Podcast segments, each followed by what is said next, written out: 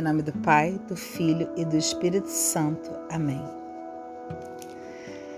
Evangelho de Lucas, capítulo 2. Naqueles dias, o imperador Augusto publicou um decreto ordenando o recenseamento em todo o império. Esse primeiro recenseamento foi feito quando Quirino era governador da Síria. Todos iam registrar-se, cada um na sua cidade natal. José era da família e descendência de Davi. Subiu da cidade de Nazaré, na Galiléia, até a cidade de Davi, chamada Belém, na Judéia, para registrar-se com Maria, sua esposa, que estava grávida. Enquanto estavam em Belém, se completaram os dias para o parto, e Maria deu à luz a seu filho primogênito. Ela o enfaixou e o colocou na manjedoura, pois não havia lugar para eles dentro da casa. Naquela região havia pastores que passavam a noite nos campos, tomando conta do rebanho. Um anjo do Senhor apareceu aos pastores. A glória do Senhor os envolveu em luz, e eles ficaram com muito medo. Mas o anjo disse aos pastores: Não tenham medo. Eu anuncio para vocês a boa notícia, que será uma grande alegria para todo o povo. Hoje, na cidade de Davi, nasceu para vocês um Salvador, que é o Messias, o Senhor. Isto lhes servirá de sinal. Vocês encontrarão um recém-nascido envolto em faixas e deitado numa manjedoura. De repente, juntou-se ao anjo uma grande multidão de anjos. Cantaram louvores a Deus, dizendo: Glória a Deus no mais alto dos céus e paz na terra aos homens por Ele amados. Quando os anjos se afastaram, voltando para o céu, os pastores combinaram entre si: Vamos a Belém ver esse acontecimento que o Senhor nos revelou.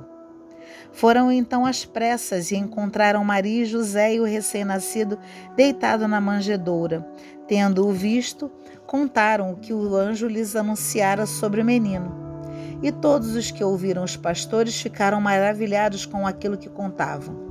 Maria, porém, conservava todos esses fatos e meditava sobre eles em seu coração. Os pastores voltaram glorificando e louvando a Deus por tudo que havia visto e ouvido conforme o anjo lhes havia anunciado. Quando se completaram os oito dias para a circuncisão do menino, deram-lhe o nome de Jesus como fora chamado pelo anjo antes de ser concebido. Terminados os dias da purificação deles, conforme a lei de Moisés, levaram o menino para Jerusalém a fim de apresentá-lo ao Senhor, conforme está escrito na lei do Senhor. Todo primogênito do sexo masculino será consagrado ao Senhor. Foram também para oferecer em sacrifício um par de rolas ou dois pombinhos, conforme ordena a lei do Senhor. Havia em Jerusalém um homem chamado Simeão. Era justo e piedoso, esperava a consolação de Israel e o Espírito Santo estava com ele. O Espírito Santo tinha revelado a Simeão que ele não morreria sem ver primeiro o Messias prometido pelo Senhor. Movido pelo Espírito, Simeão foi ao templo. Quando os pais levaram o menino Jesus para cumprirem as prescrições da lei a respeito dele, Simeão tomou o menino nos braços e louvou a Deus, dizendo: Agora, Senhor, conforme a tua promessa, podes deixar o teu servo partir em paz, porque meus olhos viram a tua salvação que preparaste diante de todos os povos, luz para iluminar as nações e glória do teu povo Israel. O pai e a mãe estavam maravilhados com o que dizia do menino. Simeão os abençoou e disse a Maria, mãe do menino: Eis que este menino vai ser causa de queda e elevação de muitos em Israel. Ele será um sinal de contradição. Quanto a você, uma espada há de atravessar-lhe a alma. Assim serão revelados os pensamentos de muitos corações. Havia também uma profetisa chamada Ana, de idade muito avançada. Ela era filha de Fanuel da tribo de Ácer. Tinha se casado bem jovem e vivera sete anos com o marido. Depois ficou viúva e viveu assim até os 84 anos. Nunca deixava o templo servindo a Deus noite e dia, com Jesus, com jejuns e orações. Ela chegou nesse instante, louvava a Deus e falava do menino a todos os que esperavam a libertação de Jerusalém. Quando acabaram de cumprir todas as coisas conforme a lei do Senhor, voltaram para Nazaré, sua cidade que ficava na Galiléia. O menino crescia e ficava forte e cheio de sabedoria, e a graça de Deus estava com ele. Os pais de Jesus iam todos os anos a Jerusalém à festa da Páscoa, quando o menino completou 12 anos. Subiram para a festa como de costume. Passados os dias da Páscoa voltaram, mas o menino Jesus ficou em Jerusalém sem que seus pais o notassem, pensando que o menino estivesse na caravana. Caminharam um dia inteiro, depois começaram a procurá-lo entre parentes e conhecidos. Não o tendo encontrado, voltaram a Jerusalém à procura dele. Três dias depois encontraram o menino no templo. Estava sentado no meio dos doutores, escutando e fazendo perguntas. Todos que o ouviam o menino estavam maravilhados com a inteligência de suas respostas. Ao vê-lo, seus pais ficaram emocionados. Sua mãe lhe disse: Meu filho, por que fez isso conosco? Olha que seu pai e eu estávamos angustiados à sua procura. Jesus respondeu: Por que me procuravam? Não sabiam que eu devo estar na casa do meu pai? Mas eles não compreenderam o que o menino acabava de lhes dizer. Jesus desceu então com seus pais para Nazaré e permaneceu obediente a eles. E sua mãe conservava no coração todas aquelas coisas, e Jesus crescia em sabedoria, estatura e graça diante de Deus e dos homens.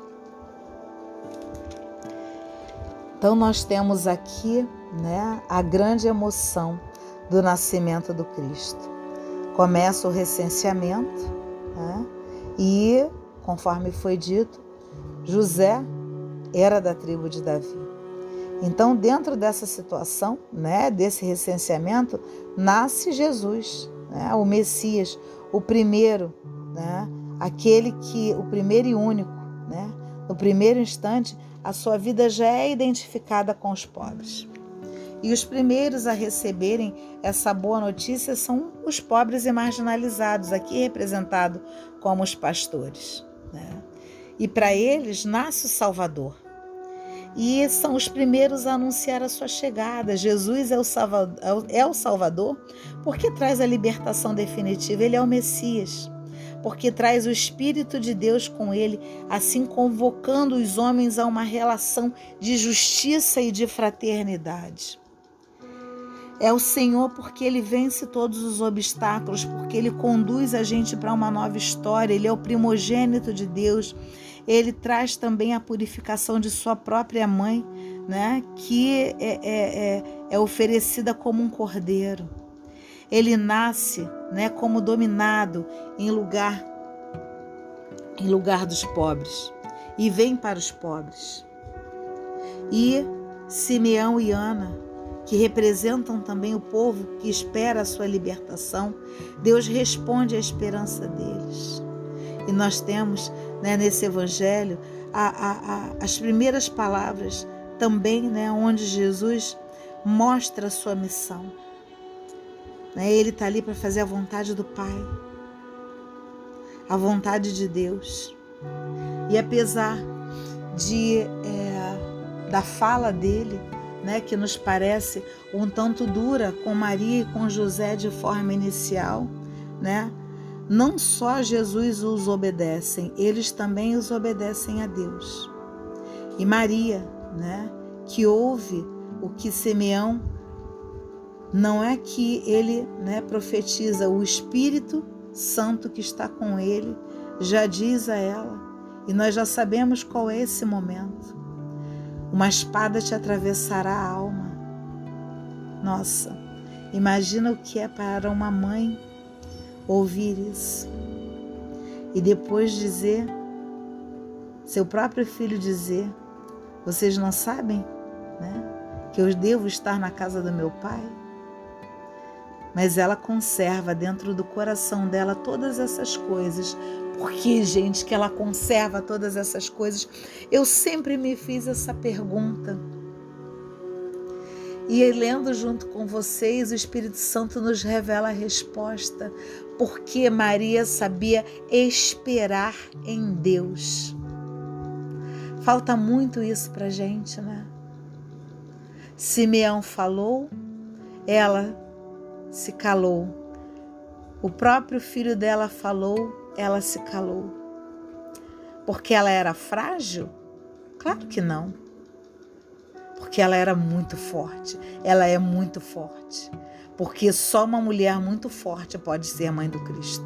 Só uma mulher muito forte poderia ser mãe do nosso Salvador. Só uma mulher muito forte poderia ter uma espada transpassada no seu peito quando ele é crucificado naquela cruz. Só uma mulher muito forte é capaz de ouvir ele falar: Por que estás me procurando? Não sabe que eu tenho que cuidar das coisas de meu pai.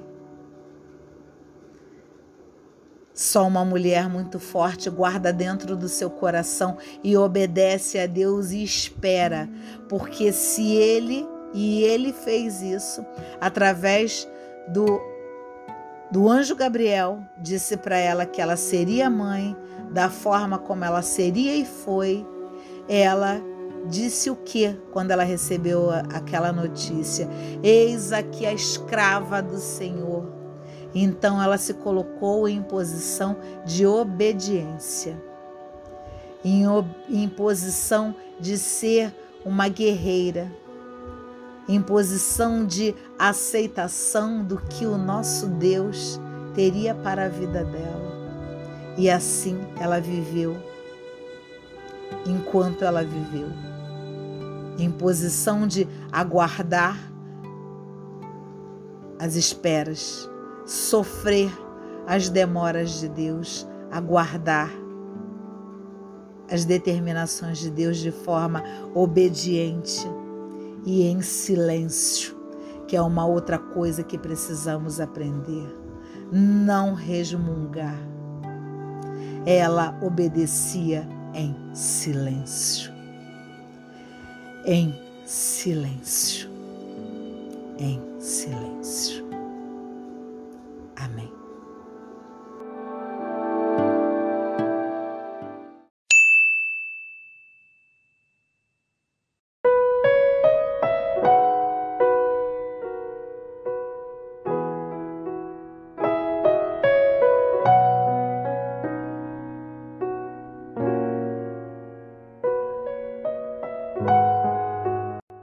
Pelo sinal da Santa Cruz, livra-nos Deus Nosso Senhor dos nossos inimigos. Em nome do Pai, do Filho e do Espírito Santo. Amém. Vinde, Espírito Santo, enchei os corações dos vossos fiéis e acendei neles o fogo do vosso amor. Enviai o vosso Espírito e tudo será criado e renovareis a face da terra. Oremos, ó Deus que instruíste os corações dos vossos fiéis com a luz do Espírito Santo Fazei que apreciemos corretamente todas as coisas, segundo o mesmo Espírito, e gozemos sempre de Sua consolação. Por Cristo, Senhor nosso. Amém. Deus, como são numerosos os meus opressores, numerosos os que se levantam contra mim, numerosos aqueles que dizem a meu respeito: Deus nunca vai salvá-lo. Tu, porém, Deus, é o escudo que me protege. És minha honra, aquele que me faz erguer a cabeça. Em alta voz eu grito a Deus e ele me responde do seu monte santo. Posso deitar-me, dormir e despertar, pois é Deus quem me sustenta. Não temo essa multidão de gente que em cerco se coloca contra mim. Levanta-se, Deus, salva-me, Deus meu, pois golpeias no queixo meus inimigos todos e quebra os dentes dos injustos. De ti, Deus, vem a salvação e a bênção para o teu povo. Amém. Oração do Salmo 3. Amém.